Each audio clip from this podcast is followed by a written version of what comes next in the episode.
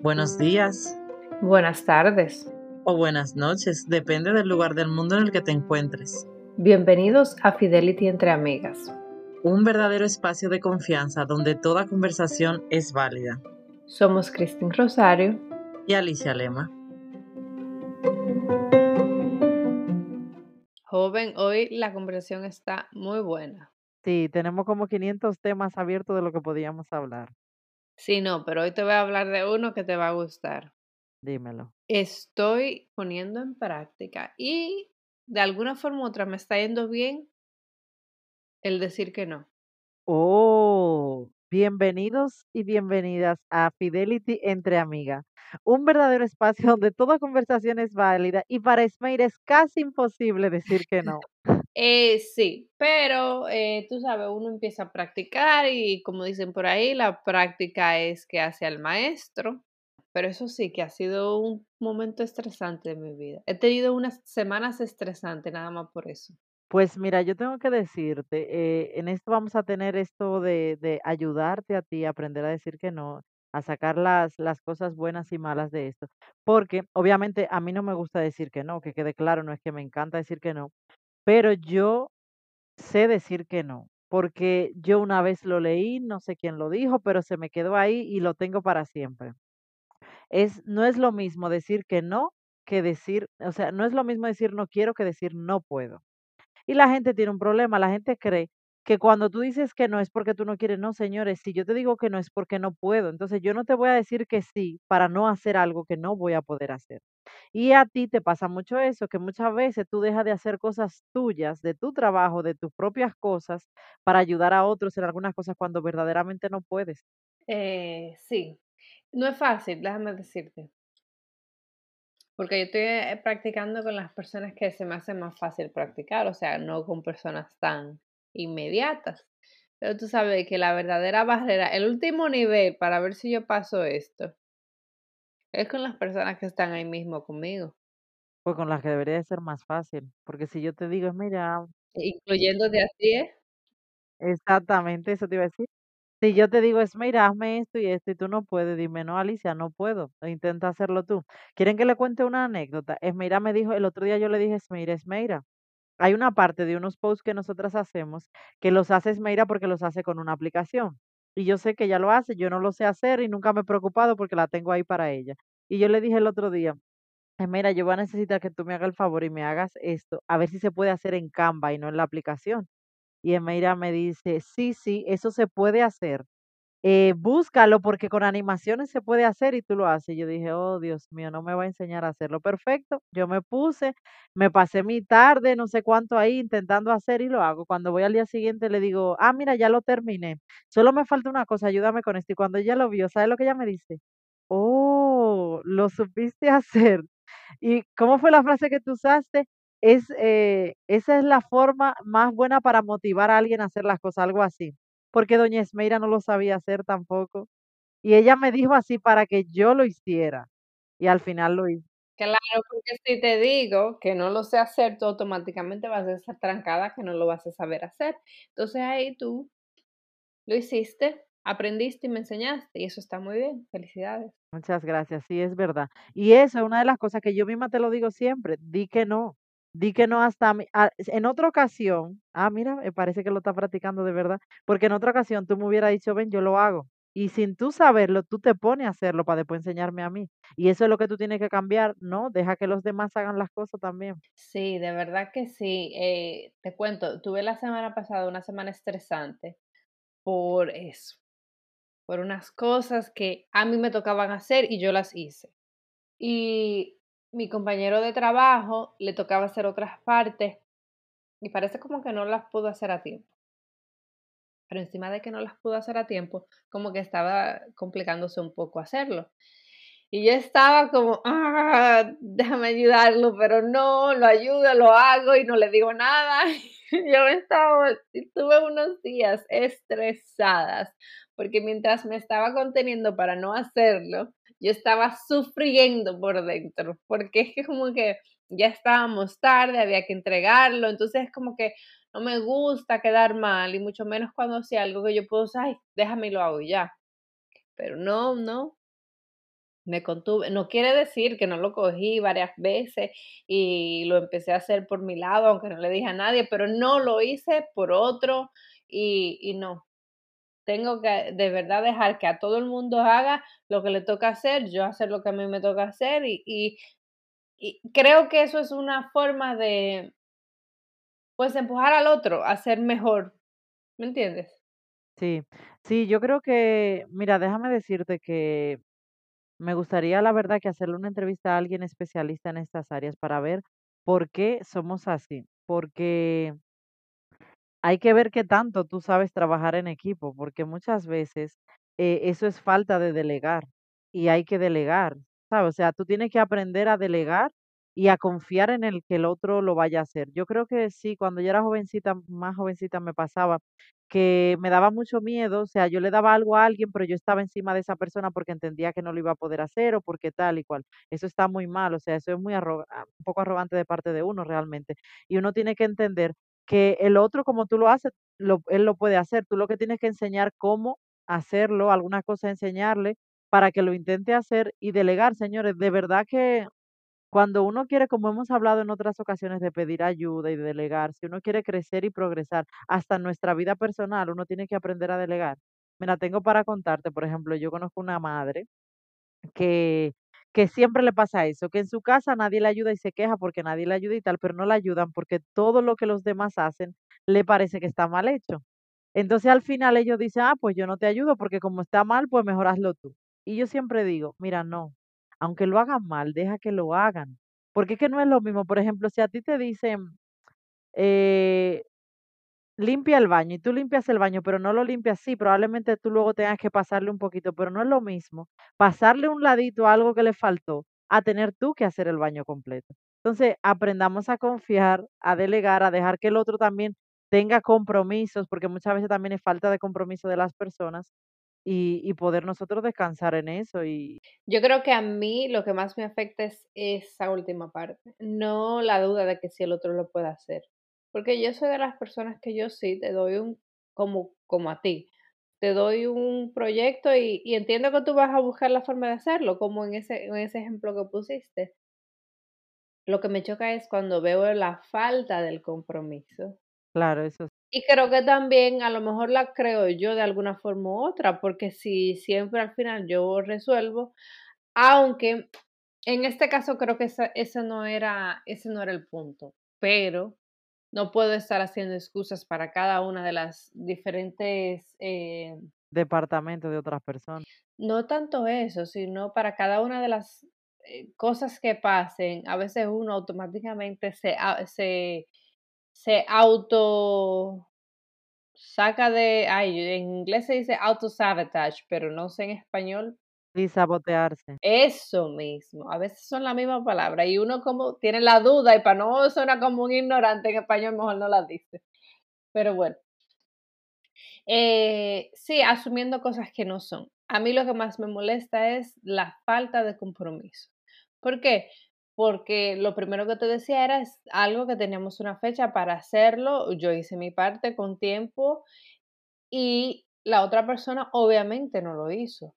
Y claro, como en todo, siempre uno tiene ves- problemas aquí, problemas allá, pero que cuando no lo haces con tiempo, te ves en la, en la situación de buscar una solución a un problema a último momento y eso es incómodo, eso es estresante y aunque yo no lo quiera, yo me estreso por la otra persona porque vamos a quedar mal todos como equipo. Y yo te pregunto, por ejemplo, esto te pasa en el trabajo y en el trabajo es un poco difícil de controlar porque eh, en el sentido de que si alguien te pide algo, tú no le vas a decir que no. eh, eh, es tu trabajo y hay cosas que tú no puedes decir que no. Pero ya en el ámbito, por ejemplo, como en el nuestro, en que nosotras somos un equipo, pero también hay cosas que lo puede hacer otra persona, y en el ámbito eh, familiar. ¿Qué es lo que tanto te cuesta, por ejemplo, a la hora de decir que no? ¿Qué tú sientes? Como que, ¿qué va a sentir la otra persona cuando tú le dices que no? Me pongo en su lugar. de cuando yo pido un favor y no me lo hacen o, o no, eso me siento mal, porque por ejemplo, y a lo mejor ese es mi problema. Yo trato de no pedir favores o no pedir cosas o no delegar en personas a menos que verdaderamente lo necesite. Entonces, cuando verdaderamente lo necesito y me dicen que no, es como que estoy devastada emocionalmente. Para mí eso es un proceso emocional. Yo no sé si a ti te pasa, pero para mí eso es emocional.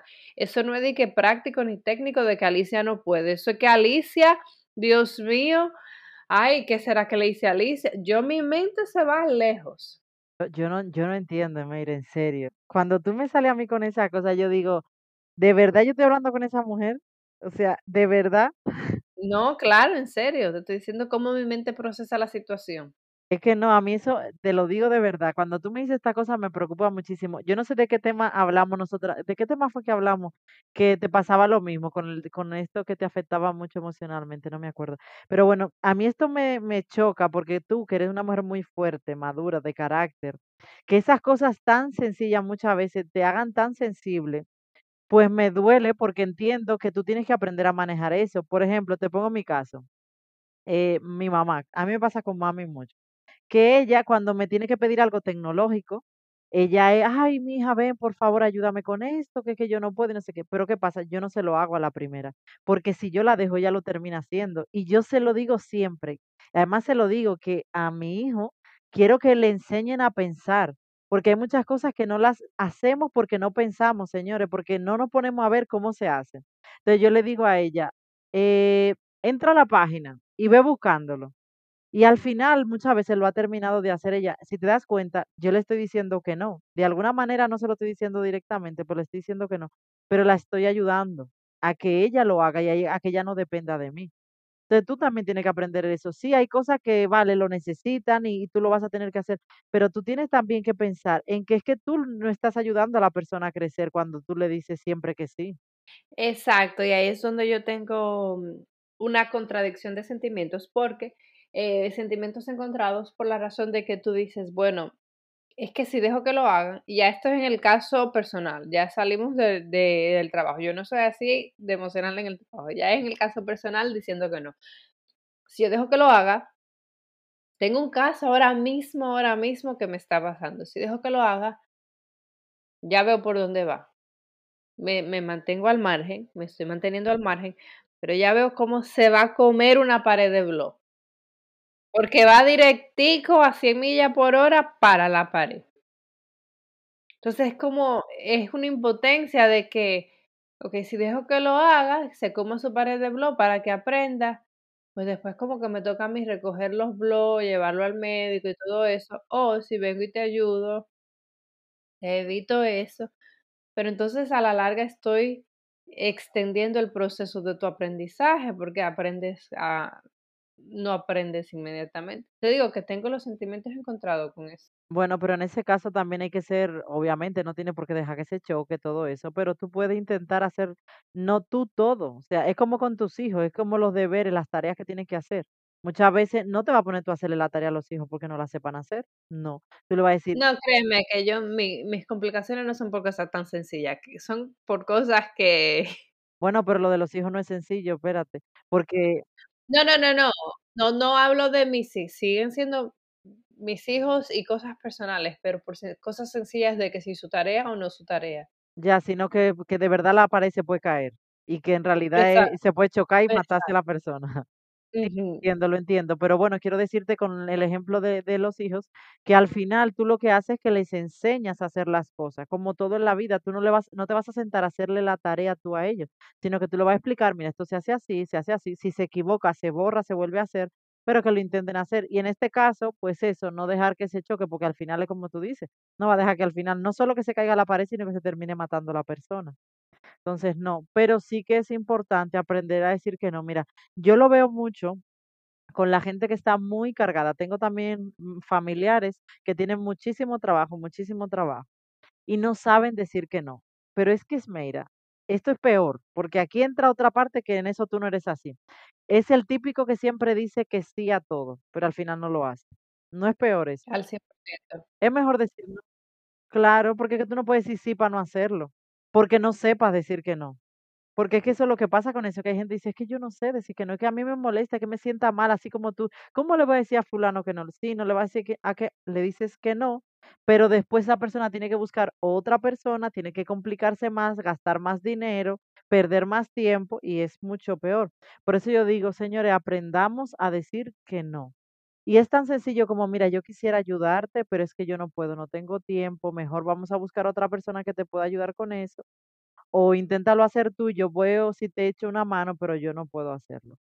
Bueno, sígueme dando tips para terminar esta conversación, que es una conversación que me hace sumamente incómoda porque me pone a la luz todo lo que yo estoy obviamente fuera de serie. Así que dime, ¿cómo más podríamos, eh, pues, empezar? En realidad yo creo que eh, ya te lo he dicho todo, pero lo primero que cuando cada vez que alguien te venga a decir con algo, piensa si de verdad tú lo puedes hacer. En serio, en serio, en serio. Y mira, en este caso no, no pienso en nadie más, pienso en ti. Pienso en el caso de que yo te he visto a ti muchísimas veces muy agobiada, acostarte a la una y a las dos de la mañana, a las doce, estar el día entero trabajando, porque en tu día tuviste que parar para hacerle algo a alguien y luego continuar con lo tuyo. Entonces tú podías, no, tú no podías, porque tú te estás quitando de tu trabajo, de tu tiempo, del tiempo de tu familia, de tus hijos y de tus sueños. Entonces tú no puedes. Eso es una cosa muy importante. Mirar si realmente tú puedes. Segundo, priorizar. Lo dije otro día con relación a la salud física y mental. ¿Qué tanto es importante eso que tú le estás diciendo que sí a una persona que te estás quitando a ti calidad de vida? Mira, algo que, algo que sí estoy empezando a poner en práctica, es donde te digo que creo que estoy intentándolo, es que no estoy siendo la primera en levantar la mano. Tú sabes como en el colegio cuando hacen la pregunta, eh, por ejemplo, hay, hay, siempre existe esa persona que se sabe la respuesta, pero espera que todo el mundo conteste. Estoy poniendo eso en práctica, de no ser la que siempre levante la mano para voluntarizar hacer algo. Me quedo callada. Incluso ayer se lo comentaba a mi mamá, a mi hermana, que estoy tratando de mantenerme al margen, a nada más reaccionar como cuando veo que ya no, no hay de otra.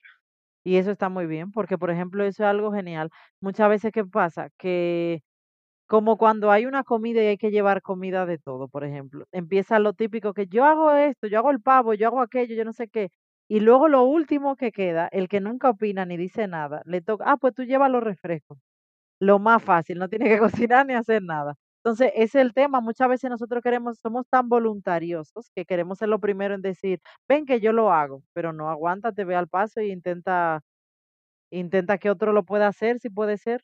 Quisiera que nos digan para ver que yo no me siento sola. Por favor, escríbanos por DM, por, por los comentarios, cuántas de ustedes comparten esta misma situación emocional con la palabra no o no puedo. Yo creo que para mí es muy clave eso que dijiste, que decir no puedo no quiere decir no quiero. Y ahí es donde yo pongo las emociones que no deben estar. Y te digo una cosa, mira, hay algo que tú debes de cambiar y es... Eh, ¿Y me lo vas a decir en público? Sí, sí, sí. No puedes estar pensando en lo que el otro está pensando. Yo soy muy de eso, pero no en esta parte pues, como tú. O sea, yo también soy la típica, ay no, porque fulano seguro está pensando que yo hice esto por esto y que esto por aquello. Que... Señores, no podemos estar en eso. La mitad de las veces esa gente no está pensando nada de lo que tú estás pensando. Eso que tú dices que si, que si yo le, ¿qué le hice porque le dije que no? Y va a pensar, a veces no. Y esas personas que además no le importa, a, a diferencia de ti que dijiste que intentas no pedir favores, esa persona le da igual, le encanta pedir favores. A esa gente le encanta que otro le haga las cosas. Entonces, créeme, deja de pensar tanto en el que el otro piensa, en el que el otro dirá. Todo eso para que tú puedas también tener un poquito más de paz, porque obviamente esto es un proceso en el que tú vas, estás aprendiendo a decir que no. Imagínate que cada vez que tú digas que no, esto sea un trauma para ti, al final tú vas a decir, no, yo voy a volver a mi, a mi hábito inicial de decir que sí, porque me carga más decir que no que decir que sí. Bueno, muchísimas gracias Alicia por todos los consejos. Aquí tengo muchas notas y a ponerlos en práctica a ver cómo me va. Pues nada, chicas, ya saben, esperemos que no muchas seamos de esta misma manera y aprendamos cada día a mejorar. Besito.